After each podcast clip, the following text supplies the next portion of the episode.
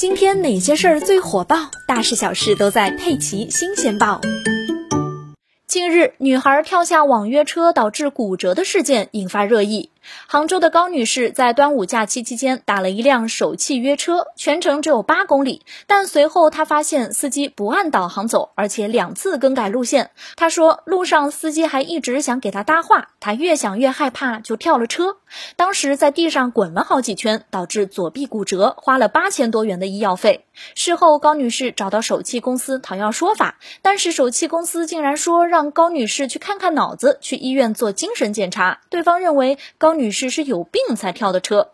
六月十九日，首汽回应称，录音中并没有显示司乘争执或者乘客有责令司机停车等迹象，司乘双方全程语言交流很少，并没有出现司机搭讪的内容。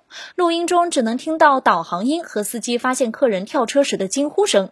随后，司机张师傅报警，并前往富阳区银湖派出所配合警方调查。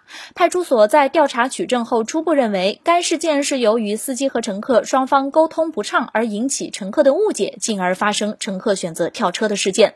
今天上午，都市快报城市互动记者联系了富阳警方，针对首汽约车的通报中，富阳区银湖派出所称是由于司机与乘客双方沟通不畅而引起乘客误解，进而发生乘客选择跳车事件的这一说法。警方指出，目前因为这个事件还在进一步调查中，并没有向平台通报相关情况。